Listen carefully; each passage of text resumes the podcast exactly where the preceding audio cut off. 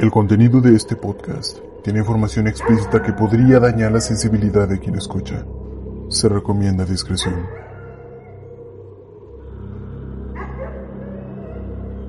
Sean bienvenidos a Rigor Mortis.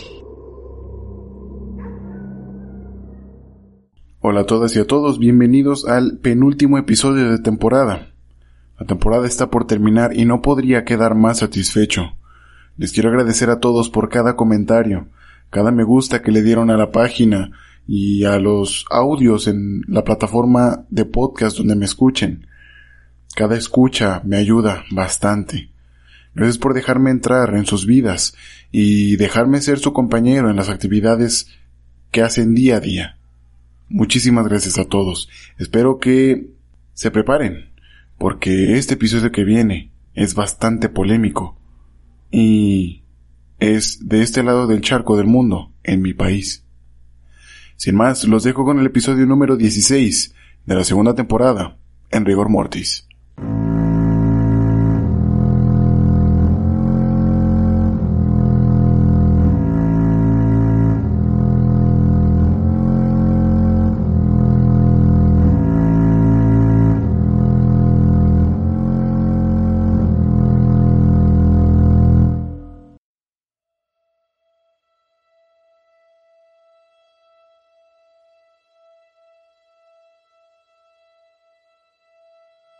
Volvemos a mi México mágico, donde los casos de desapariciones son más comunes de lo que cualquier persona quisiera aceptar. Este fue un caso polémico, pero también fue un completo circo mediático, pues aunque involucra la desaparición de una niña, la verdad es que todo el caso se manejó con las nalgas, pues pasó de ser una investigación seria de una niña desaparecida a ser un caso mediático enorme. ¿Para qué? Bueno, pues esto lo descubriremos. Si no eres de México, te presento el caso de la desaparición de Paulette. Para la investigación de este caso que les voy a exponer, utilicé de principal recurso el libro Paulette, lo que no se dijo, del escritor Martín Moreno. Paulette Guevara Fará nació el 20 de julio de 2005 en Huizquiluca, en Estado de México. El embarazo de Paulette fue complicado para su madre, Lisette Farah, pues Paulette nació prematura a los poco más de seis meses de embarazo.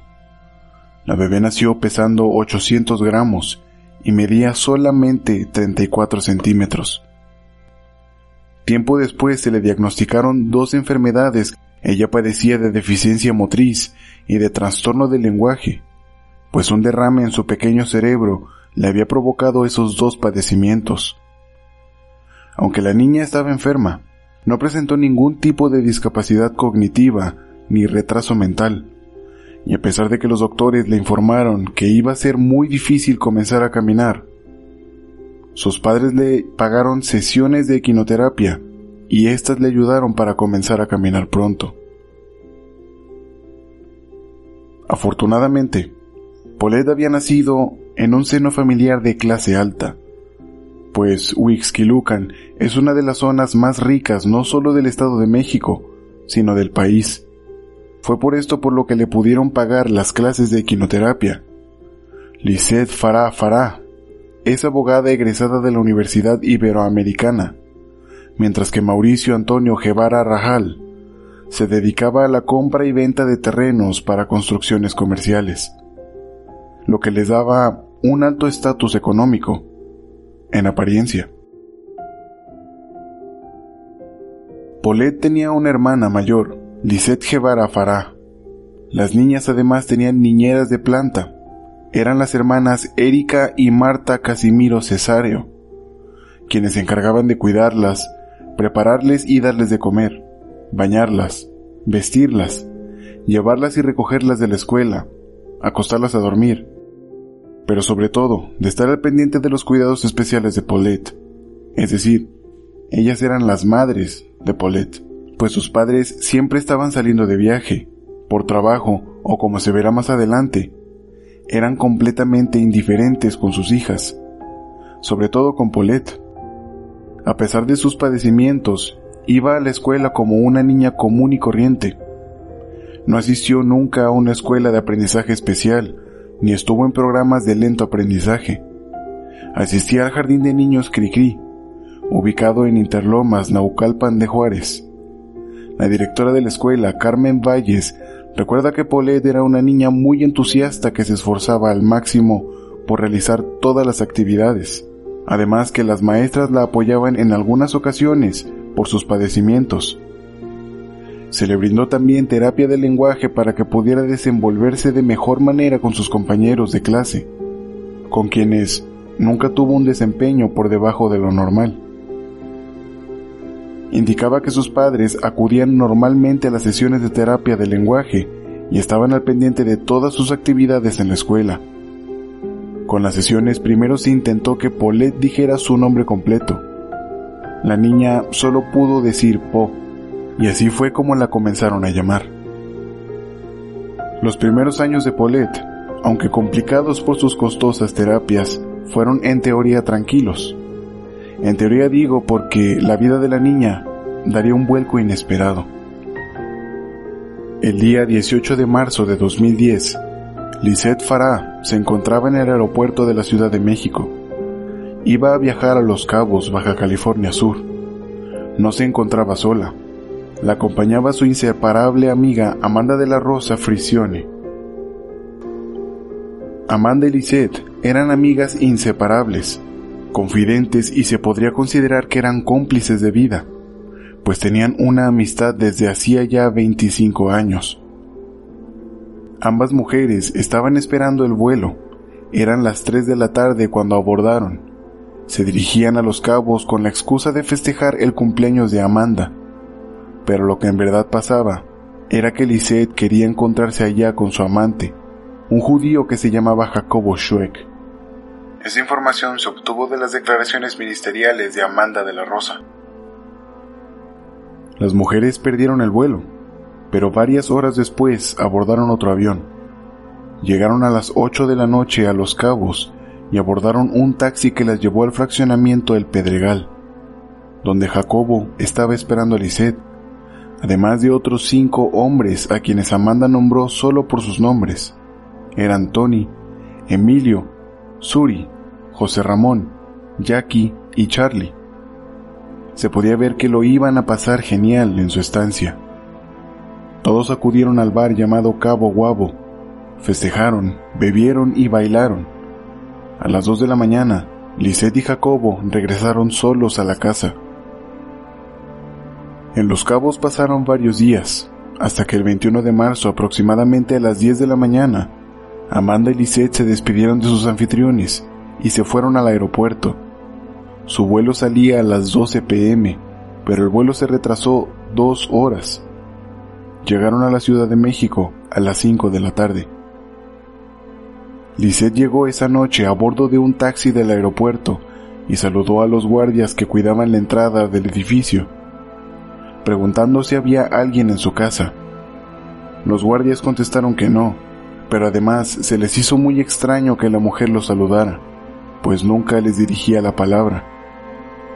Lisette subió a su departamento y horas más tarde llegó Mauricio Guevara, acompañado de Lisette Guevara, tomada de la mano, y de Paulette, a quien aparentemente llevaba en brazos, cubierta con una cobija. Lisette bajó para recibir a las niñas, pero uno de los guardias mencionó que Lisette llevaba un bulto aplanado y lo cargaba como si fuera un bebé mientras llevaba de la mano a Lisette, su hija. Se le hizo raro que si fuera Paulette luciera tan extraño ese bulto, pero no le dio más importancia. Además, también declaró que Mauricio se notaba distraído, pues fue al estacionamiento para aparcar el auto, pero se metió en sentido contrario. Todos subieron al departamento. Una vez arriba, Erika Casimiro, niñera personal de Paulette, le puso la pijama a la niña y con ayuda de Lisette la arroparon. Lisette fue la última en salir de la habitación. Cerró la puerta del cuarto de Paulette y todos se acostaron a dormir. En la mañana del 22 de marzo de 2010, Erika se levantó con la encomienda de todos los días, preparar a las niñas para que fueran a la escuela, Fue al cuarto de Lisette Guevara y la despertó. Luego fue a la recámara de Paulette. Tocó, pero no escuchó nada. Entró al cuarto buscando a la niña, pero no estaba ahí. Solo vio una cama con las almohadas acomodadas y las cobijas encima. Acomodadas también. La niñera levantó las cobijas, pero no encontró a Paulette. Luego pensó que tal vez se había dormido en la recámara de sus padres, así que tocó y entró buscando a la niña. Movió las cobijas, pero solo encontró un cojín a un lado de Lisette. Erika salió de la habitación y bajó las escaleras. Ahí se encontró con Mauricio, quien se estaba preparando un café. Le preguntó que si había visto a Paulette, pero Mauricio le dijo que mejor le preguntara a Lisette. Erika subió de nuevo y le preguntó a la señora si había visto a Paulette, pero estaba acostada y no le contestó nada. Erika salió de la habitación y escuchó que Lisette le gritó que la buscara en los juegos. La niñera fue con su hermana Marta y le preguntó si Paulette estaba con ella o si la había visto, a lo que su hermana le dijo que no, y le ayudó a buscarla. Erika salió del departamento y bajó con los guardias. Le preguntó a un guardia de nombre Omar si había visto a Paulette, pero este le contestó que no. Erika le preguntó al personal de limpieza y de mantenimiento, pero nadie había visto a la niña. Buscó en el área de la alberca del condominio, en la terraza donde había juegos y hasta en el gimnasio del edificio. La niña no aparecía.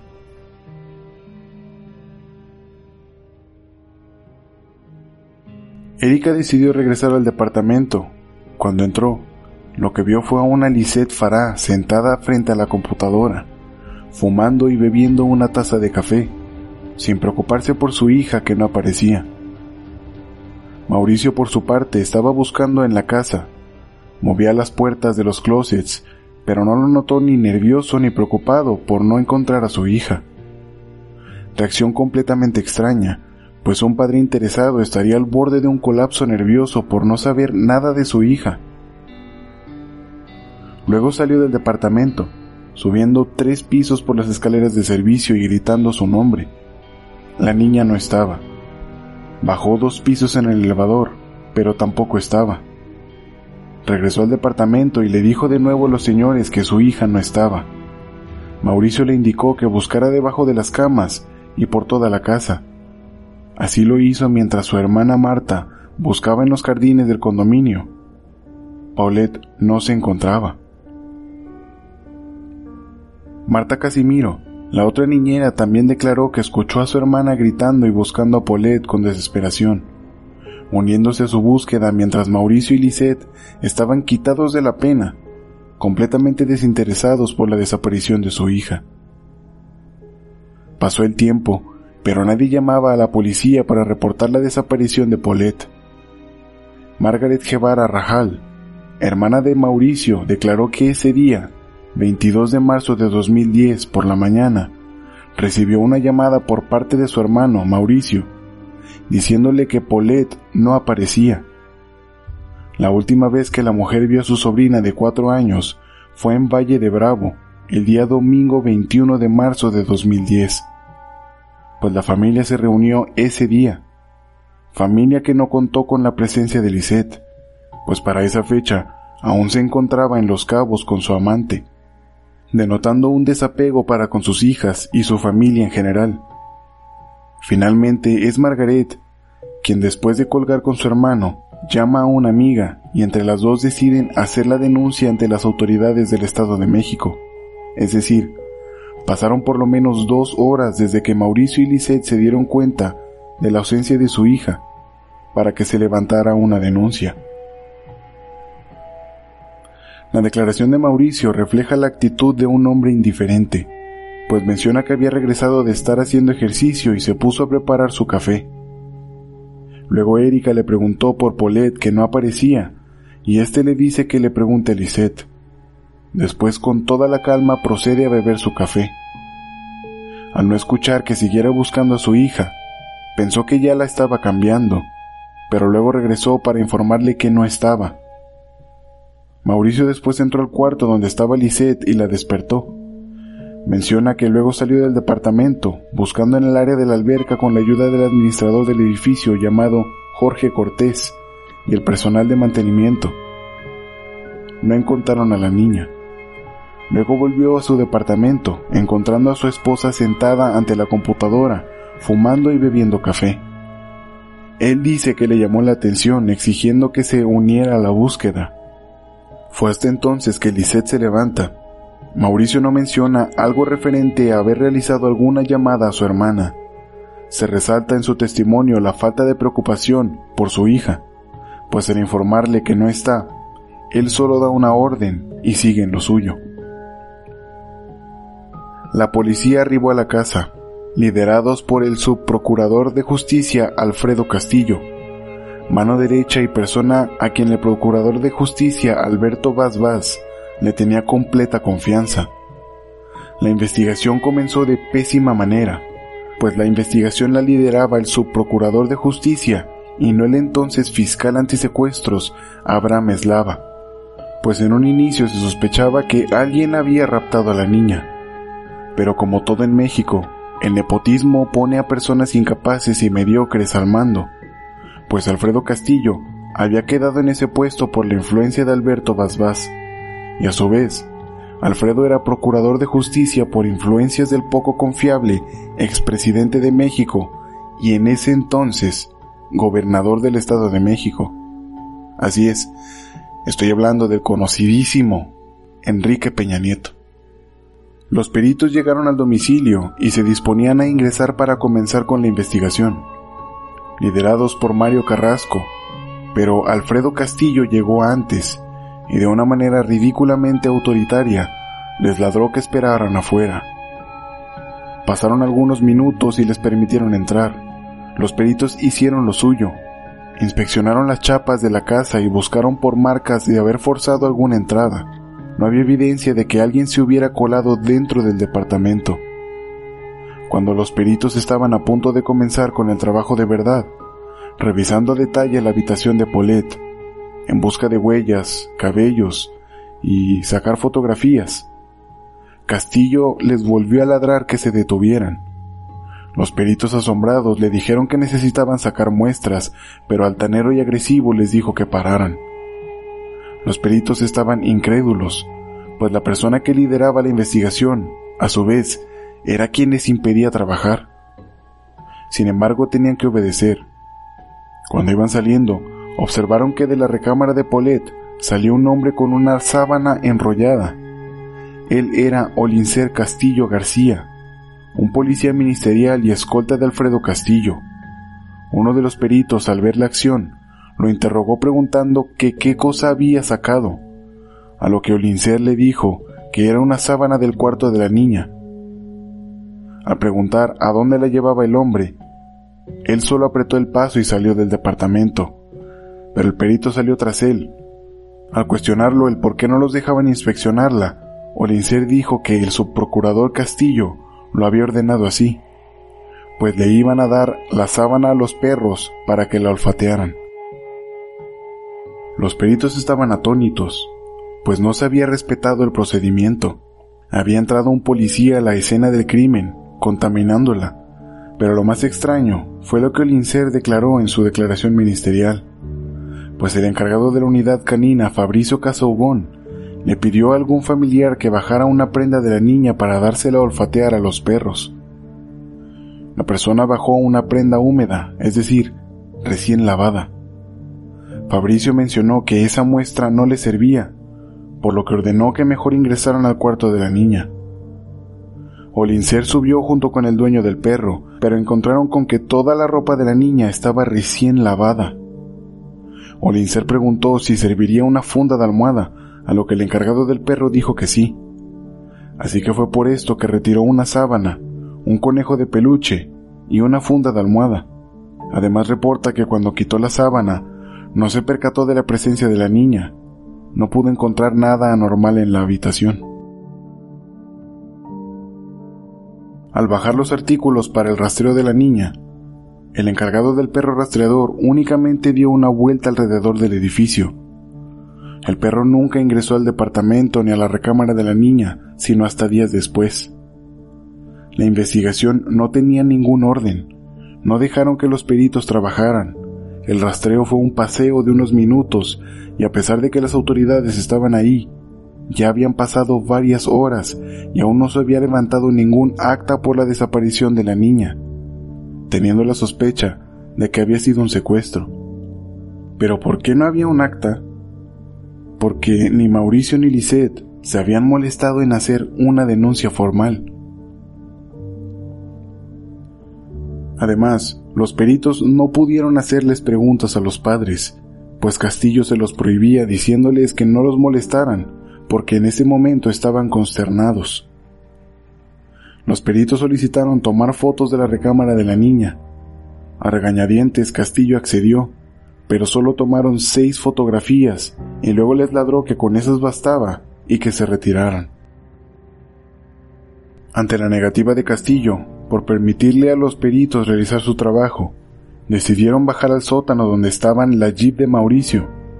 Buscaron cabellos de Polet y los encontraron, demostrando que sí se había ido con su padre el 21 de marzo. Pero también en el sótano se encontró un impala. Los peritos solicitaron las grabaciones de las cámaras, mismas que no grababan de manera continua, pero encontraron que el impala había salido a las 4 de la mañana del edificio. Buscaron huellas en el auto, encontrando varias, pero a pesar de que se les permitió trabajar en los autos, los peritos metieron la pata pues en su declaración ministerial concluyeron que las huellas encontradas no coincidían con la huella registrada en el pasaporte de la niña, como si Polet solo tuviera un dedo y no otros nueve. En la mañana del 22 de marzo, Amanda recibió una llamada aproximadamente a las 4 pm, en la que su amiga Lisette le contaba que su hija Polet estaba desaparecida.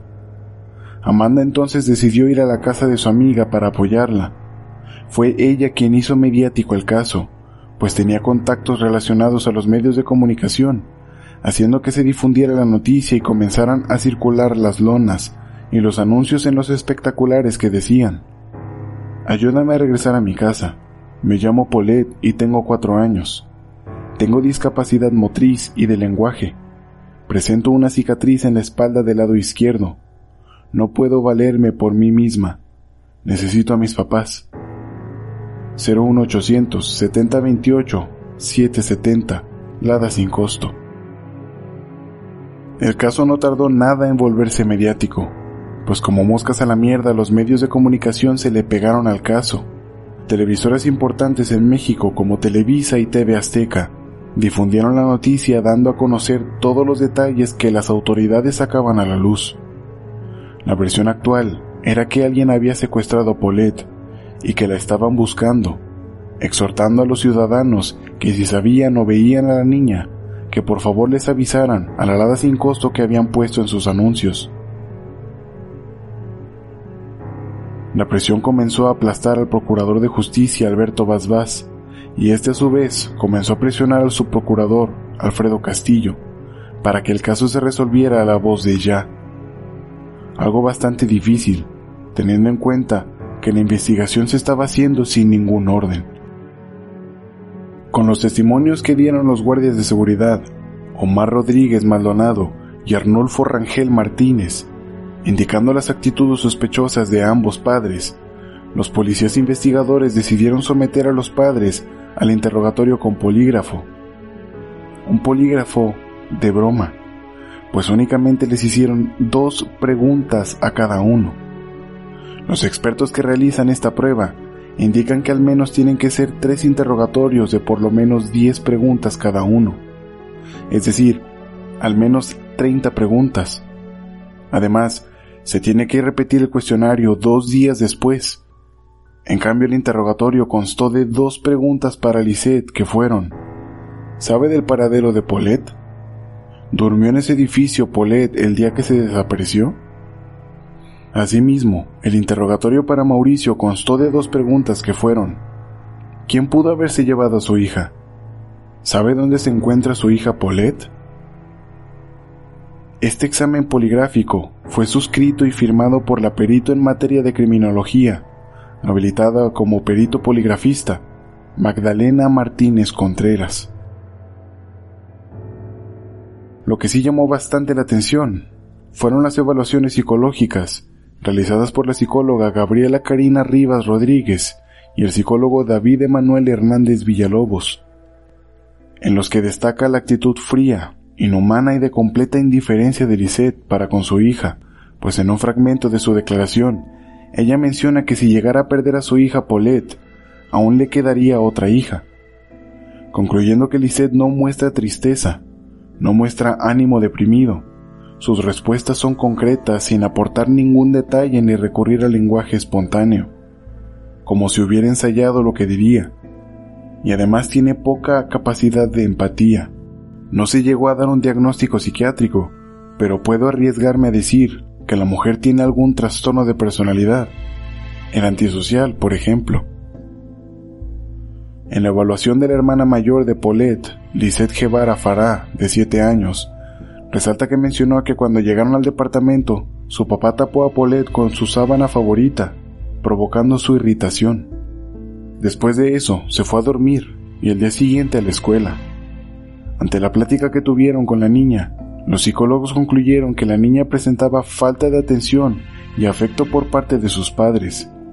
Se siente superior a Paulette y se siente desplazada por su hermana menor, pues la atención estaba completamente enfocada hacia Paulette.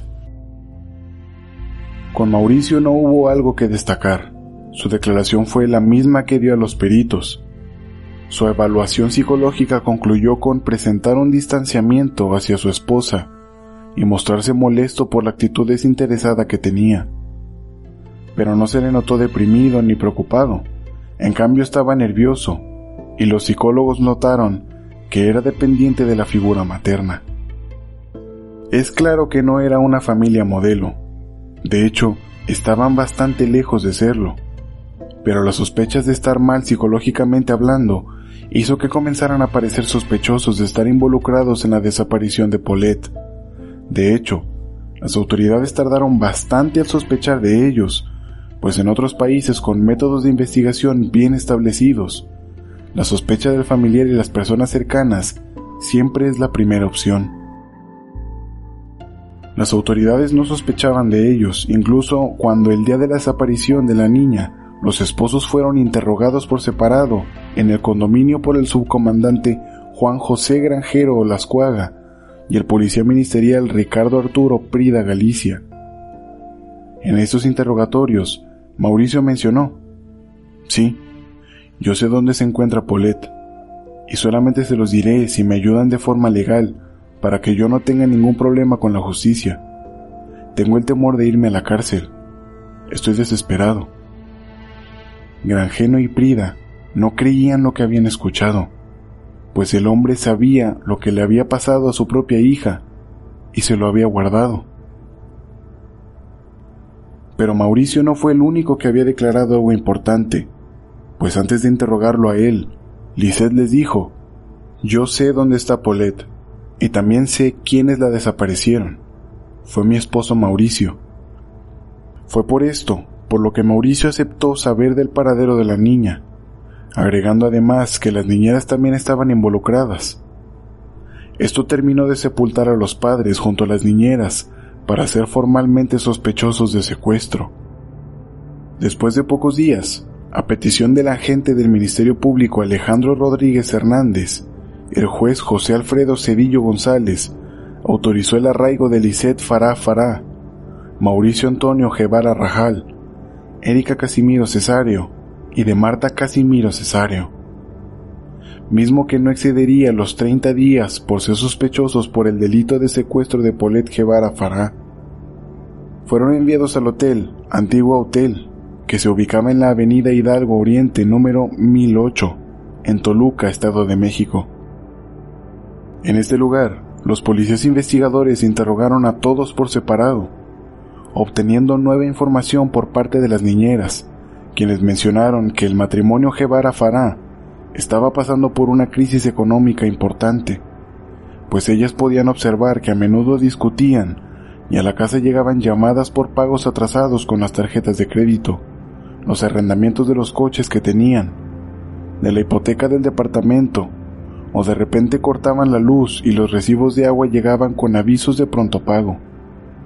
además que se atrasaban en los pagos correspondientes para las niñeras y a veces les pedían 100 o 200 pesos prestados para completar los pagos de taxis, tintorería, jardinería o veterinarios para sus perros.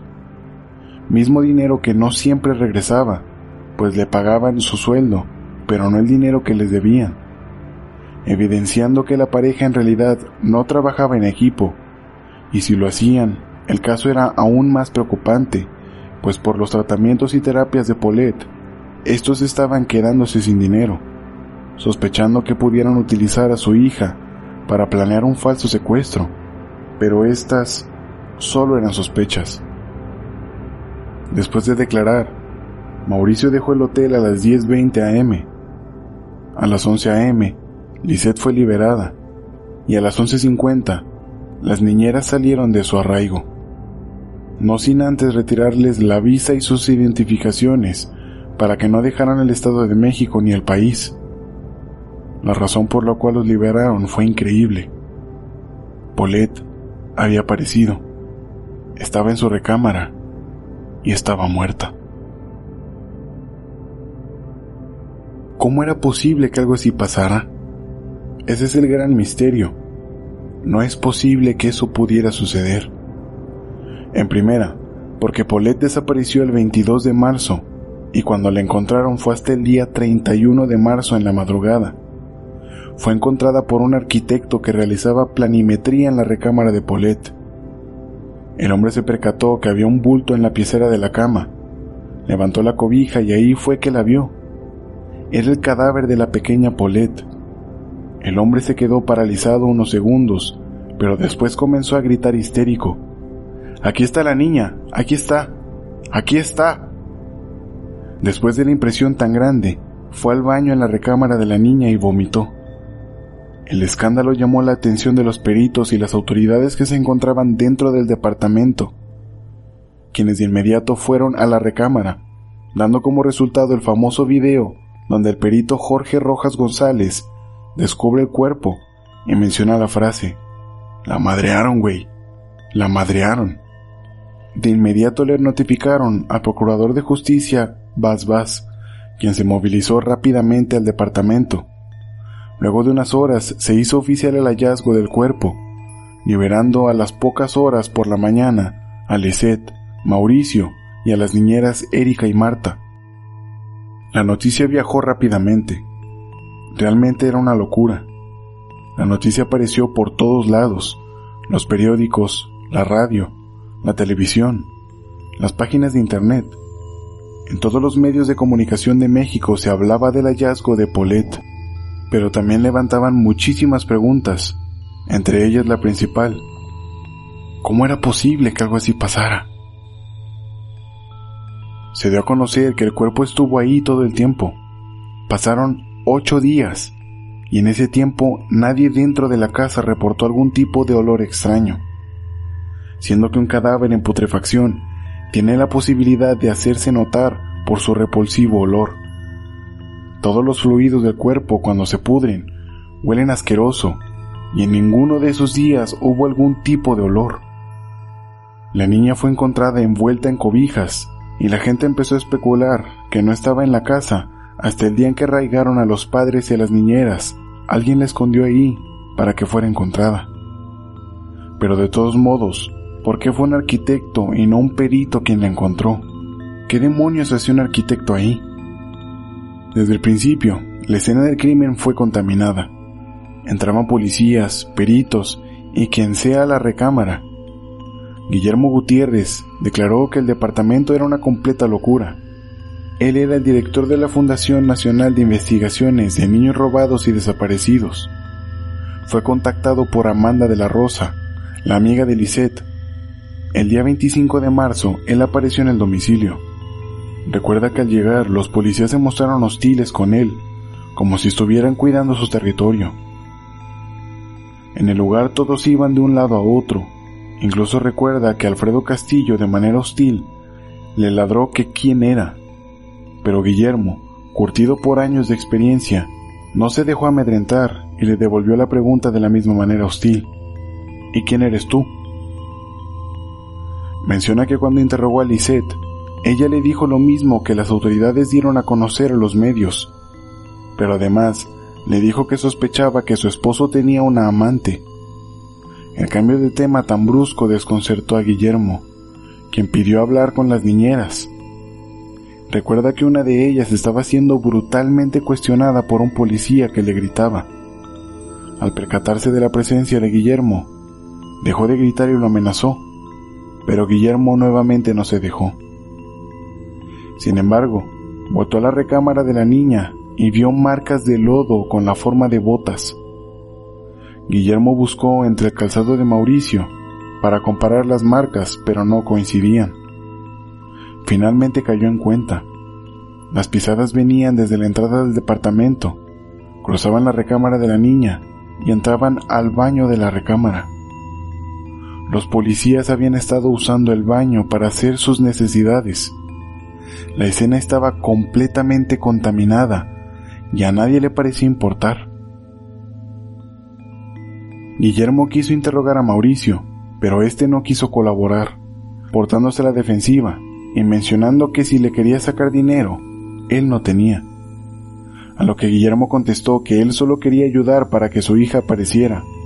Incluso recuerda que de manera sarcástica, Mauricio le dijo que si él encontraba dónde estaba Paulette, él le pagaría todos los gastos por la investigación. Guillermo volvió con Lisette y le dijo que debía ir a Los Cabos para investigar desde ese lugar por el paradero de su hija. Lisette le dijo que no podía pagar el viaje y que si quería le podía dar lo que tenía en su cartera, cien míseros pesos. Guillermo le contestó que la vida de su hija valía más que eso, y viendo todo el panorama tan caótico y a los padres tan desinteresados, mejor se retiró.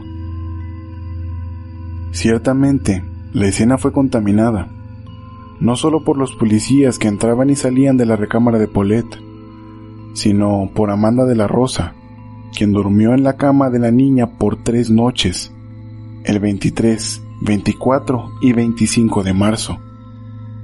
Lo que todos querían hacernos creer era que la niña siempre estuvo ahí y que Amanda nunca olió, sintió ni observó nada extraño en la cama. Tiempo después de que el caso se cerrara, Amanda escribió un libro llamado ¿Dónde está Paulette? Lo que ocasionó la ruptura de su amistad con Lisette. Extraño que solo tuviera que faltar que la hija de su amiga desapareciera para saber que Lisette era una mujer de poco fiar, pues le solapó el que se viera con su amante sin decirle nada a Mauricio. Incluso en su declaración afirmó que no le quería decir nada a él para que no saliera lastimado, porque lo quería mucho. Falla amistades. Además de la mejor amiga de Lisette, la mujer tuvo una entrevista el 25 de marzo con la periodista Lily Telles, y ambas estuvieron en la recámara de la niña, y además sentadas en la cama. A días de haber reportado su desaparición, sin oler nada, sin ver nada extraño, algo que resalta de esta entrevista y de todas las que tuvo, pues Adela Micha también la entrevistó. Y Lisette se muestra fría, despreocupada y con ansias de ser el centro de atención. La mujer parece que llora, pero su actitud no es la de una madre con pánico por no saber nada de su hija. Sus lágrimas no aparecen cuando comienza con su dramatización digna de la peor actuación que alguien pudiera hacer. Recordemos que los ojos, la nariz, los oídos y la boca son órganos que dentro del cráneo están conectados. Si por ejemplo nos da una infección que afecte a las anginas, la nariz se llena de moco, los oídos duelen y los ojos lagrimean mucho. Pasa lo mismo con el llanto. Cuando una persona llora no solo los ojos comienzan a derramar fluidos, sino que la mucosa de la nariz se suelta y la saliva en la boca se vuelve más abundante y más espesa cosa que no se puede observar en ninguna de las entrevistas. Solo finge su voz haciendo un drama que ni siquiera ella se creyó. Pero lo que más impacto causa es un notable desapego hacia su hija, llamándola en las entrevistas como la niña, en lugar de llamarla por su nombre o decirle mi hija, siendo además estos comentarios los más destacados en sus entrevistas. No, no, no, no tengo una explicación lógica. Seguimos todas los, las conductas eh, con las que nos conducimos eh, todos, las, todos los días, eh, el cuidado personal de las, de las niñas, yo, mi esposa, las, las niñas que nos ayudan con ellas. y no, no, no, no, no, a, este momento, desde, desde, desde el momento en que desapareció, por así llamarlo, no, no, no encuentro una lógica eh, de, cómo pudo haber sido. Bueno, o sea, bienvenidos. Claro, por supuesto. Es su casa. Y ya están invitados a la fiesta que vamos a hacer.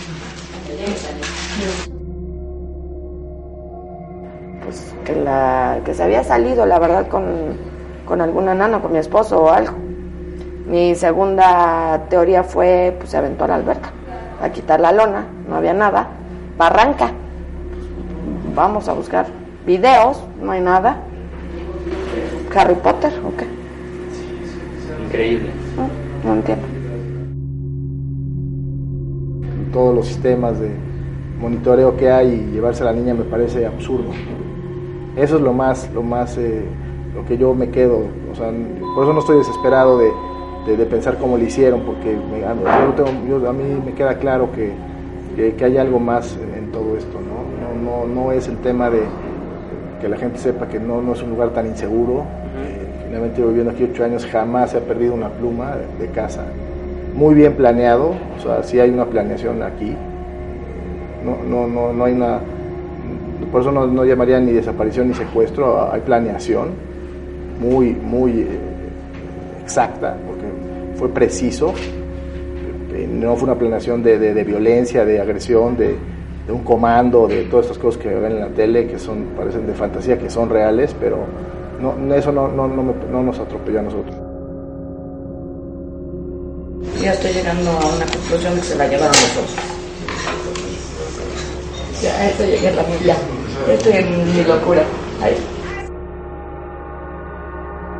Evidente, yo sé que hay gente con corazón y nos vamos a unir y vamos a encontrar a esa niña y de verdad se los voy a agradecer infinitamente. La estoy pasando muy mal, mi familia y yo creo que ella también.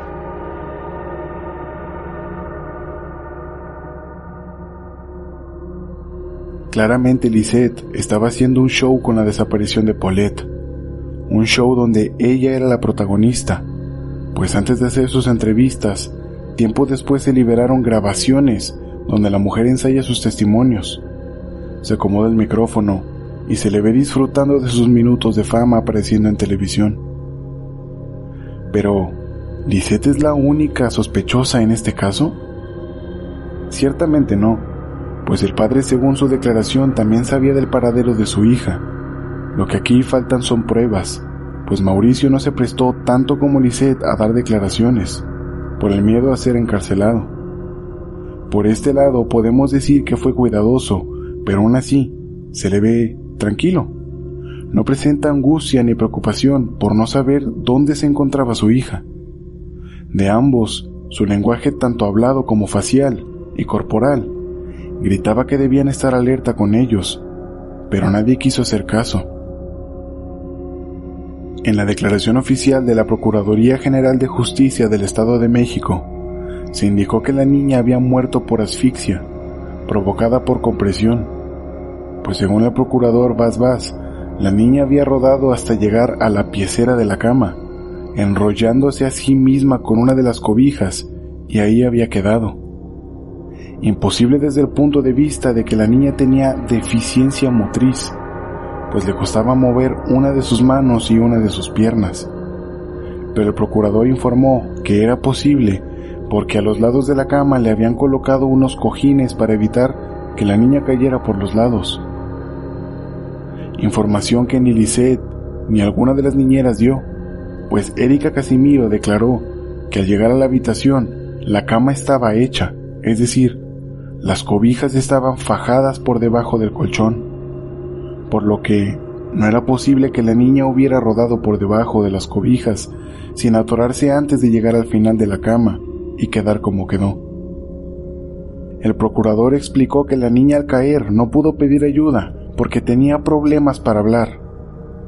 O sea, sí, señor Vas Vas, la niña no podía pronunciar palabras que se pudieran entender, pero podía hacer ruidos, podía gritar, era capaz de llorar y de llamar la atención con gritos. Cualquier niño o niña al caer de su cama grita y llora, independientemente si pueden o no hablar. A la cuestión de que un muerto después de unos cuantos días comienza a oler, él dio una increíble y absurda explicación. Indicó que como el cuerpo estaba enrollado en la cobija, había quedado preservado como las momias de Egipto, que las envolvían con vendas y que por eso el cuerpo no desprendió ningún olor. Además que el cuerpo de una niña pequeña no olía tanto como el de un adulto. Sí, pueden reírse y cagarse en las dependencias de justicia del país mexicano, pues es un problema que ha estado ahí desde antaño, y aún seguimos con este problema que parece no tener fin. Ciertamente el procurador Bas Bas no tenía ni puta idea de cómo era el proceso de momificación. Este requería que los órganos internos de los faraones se sacaran del cuerpo, para después ser depositados en vasijas y luego cubrir el cuerpo con vendas impregnadas de aceites y resinas vegetales que ayudaban a que el cuerpo se pudiera preservar. Luego el cuerpo era encerrado en un sarcófago para que no le entrara aire ni humedad, es decir, era un cierre lo más hermético posible para esos años, y era claro que con Paulette no había nada de eso. En el libro hay una conversación de Martín Moreno con un perito anónimo que lo explica. A grandes rasgos, se explica que cuando alguien fallece por asfixia, el cuerpo entra en un estado convulsivo, teniendo espasmos involuntarios. Nadie vio esos movimientos incluso estando la habitación invadida por tanta gente. Otra cosa es que después de un par de días los esfínteres del cuerpo se liberan, soltando los contenidos gástricos y de la vejiga, es decir, el olor a excremento y orina se notaría en una habitación. Después de eso el cuerpo comenzaría su proceso de descomposición. La sangre se saldría por los ojos, la nariz y la boca. Si alguien ha pasado por fuera de una carnicería, sobre todo cuando hace calor, podrán notar el olor tan fuerte que desprende la sangre de la carne cuando se pudre, y esto solo es de unas horas. Imaginen el olor de días, ocho días para ser exactos. Nadie olió nada, ni siquiera vieron las manchas de sangre en el suelo, pues los fluidos salen del cuerpo al morir. No era posible que nadie se hubiera percatado de todas esas cosas, sobre todo del olor que es nauseabundo es completamente desagradable y puede quedarse por varios días. Pero, si esta versión de los hechos no es la correcta, entonces ¿qué sucedió? Se levantaron tres posibles hipótesis sobre lo ocurrido. La primera que les presentaré fue expuesta por el periodista Mario Ibarra Lizárraga y les presento textualmente lo que la hipótesis plantea. El asesino sería el amante de la señora Lisette Farah que no es como se especuló su entrenador, sino un conocido personaje que pertenece a la comunidad judía. El asesinato habría ocurrido así. La niña Paulette no desapareció el domingo, sino que fue asfixiada el lunes por la mañana. Mauricio Guevara y Lisette Farah tenían tiempos separados y en conflicto. Mauricio nunca subía al departamento de Lisette. Ese lunes subió, y ahí se encontraba el amante de Lisette, este fue a esconderse al dormitorio de la niña, Paulette. Esta se asustó y quiso gritar. El hombre entonces le tapó la boca y la niña habría muerto por asfixia. Ante el hecho terrible, la señora Lisette y su amante, que vivía en el mismo edificio dos pisos arriba, crearon la historia. Lo primero fue subir el cuerpo de Paulette al departamento del amante, fingir un secuestro y tratar de cobrar un rescate de un millón de dólares al abuelo de la niña Paulette, quien la adoraba. Como el abuelo creía que le querían robar a su nieta, le ofreció 500 mil dólares a Lisette Farah para que la niña Paulette apareciera. Pero el asunto se complicó por el estricto sistema de vigilancia en el edificio. La versión del secuestro se hizo imposible.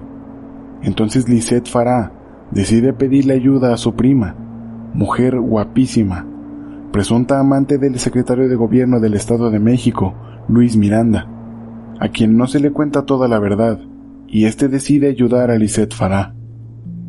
Es así que el caso se complica y se enreda deliberadamente. El procurador Vaz Vaz fue promovido como tal por Luis Miranda. Siguió las instrucciones de éste sin conocer el fondo del asunto. El arraigo y la presentación a declarar de Mauricio Guevara y de Lisette Farah operaron como una cortina de humo en el asunto. En la oportunidad, el amante y Lisette bajaron el cadáver de la niña, Paulette, y lo colocaron donde luego fue encontrada. Con esta hipótesis se reveló el hecho de que la policía, el subprocurador Castillo y el procurador Vaz Vaz y toda la continua cadena de estupideces se hiciera, pues todo venía desde los altos mandos. Pero esta no fue la única hipótesis. Hay otras dos que aparecen en el libro de Martín Moreno. Una de ellas dice que los padres planearon un autosecuestro para poder conseguir dinero, pues por los tratamientos y las terapias que pagaban por Polet, el matrimonio estaba a punto de declararse en quiebra, pero no esperaban un impacto mediático con un alcance nacional, por lo que al final decidieron que la niña ya sin vida apareciera en la habitación, como sucedió. La última versión que les explicaré menciona una supuesta pelea con los celos entre hermanas, pelea de la cual los padres fueron testigos y en la que Lisette Guevara asesina por accidente a su hermana menor. Es por esta razón que Mauricio no se encontraba temprano en la casa ese día, pues sacó el cuerpo de la niña. Es también por eso que los padres decidieron no llamar a la policía y cuando la hermana lo hizo, fue a través de una amiga suya, de quien no se supo su identidad, posiblemente haciendo que la investigación no se pudiera llevar a cabo como tenía que ser, llevándolo todo para el desenlace final, de Paulette apareciendo muerta en su cama. Sea cual sea la versión real, solo queda recalcar la frialdad con la que ambos padres se manejaron, sin remordimiento alguno, y aunque ciertamente este episodio no es propio de una madre asesina, sino de un matrimonio que eliminó a la persona que les evitaba tener una vida holgada y llena de lujos. Se queda aquí por el ansia de atención que Lisette quería por parte de los medios. Las últimas dos versiones que les expuse concuerdan completamente con el hecho de que ambos padres sabían del paradero de Paulette. Sin embargo, son extraoficiales y nunca salieron a la luz hasta que el libro de Martín Moreno se publicó. La única explicación oficial fue la primer teoría que les expuse. Después de algunos años, en México se habló de que el caso fue una cortina de humo para encubrir la aprobación de leyes injustas, el robo de dinero o un caso mayúsculo de corrupción. Incluso después, Lisset fue entrevistada y declaró haber sido amenazada de muerte por el entonces gobernador del Estado de México, Enrique Peña Nieto. Pero ese es un tema aparte. En este programa no busco politizar, sino presentarles la información del crimen. Varios detalles del libro en el que basé la investigación fueron omitidas para que el episodio no se extendiera más.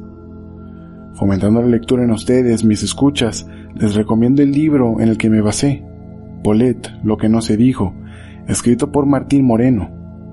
Si quieren saber todos los detalles, realmente el libro no tiene desperdicio alguno y resuelve muchas dudas que quedaron del caso. Adicional a esto, les recomiendo además ver la película llamada La dictadura perfecta del director Luis Estrada, donde aparece información real, a manera de sátira, sobre el tema de la cortina de humo que fue este caso.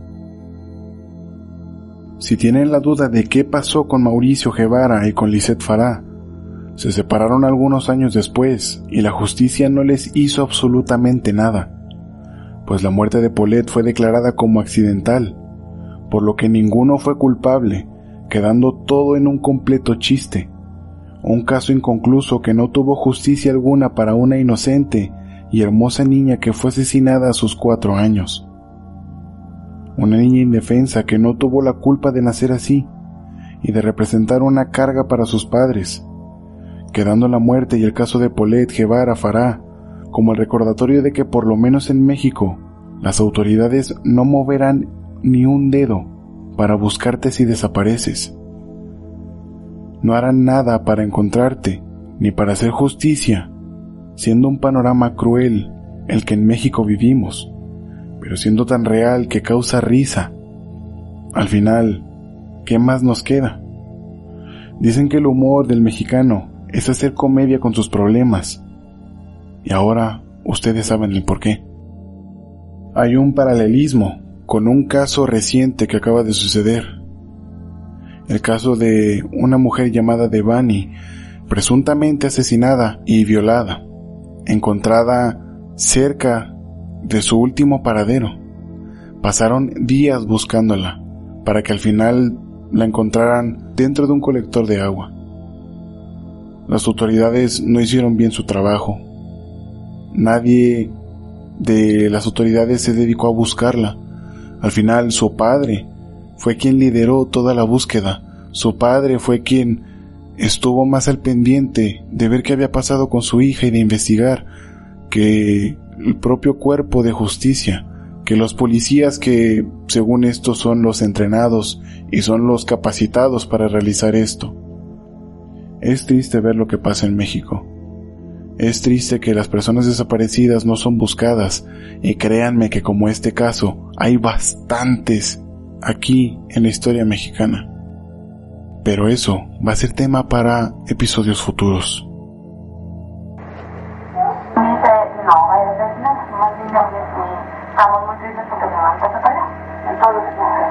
¿por qué mamá?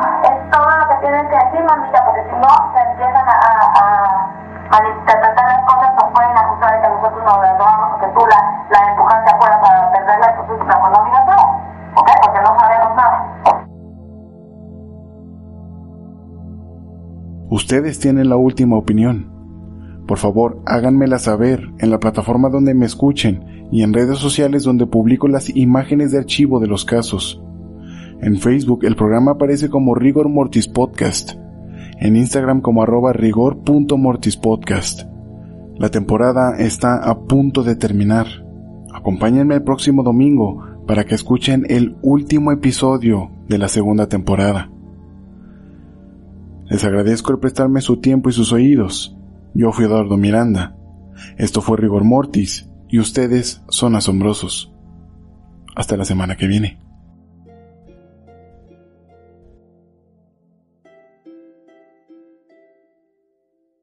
Próximo episodio de Rigor Mortis. La segunda temporada está por terminar. Si quieren saber de qué se va a tratar el último episodio de temporada, lástima, no les daré un avance tal cual, porque quiero que sea sorpresa. Una sorpresa para todos mis escuchas de España, pues es el país donde el programa ha tenido más impacto. Así que, comunidad española de Rigor Mortis, el próximo episodio es un tema de su tierra.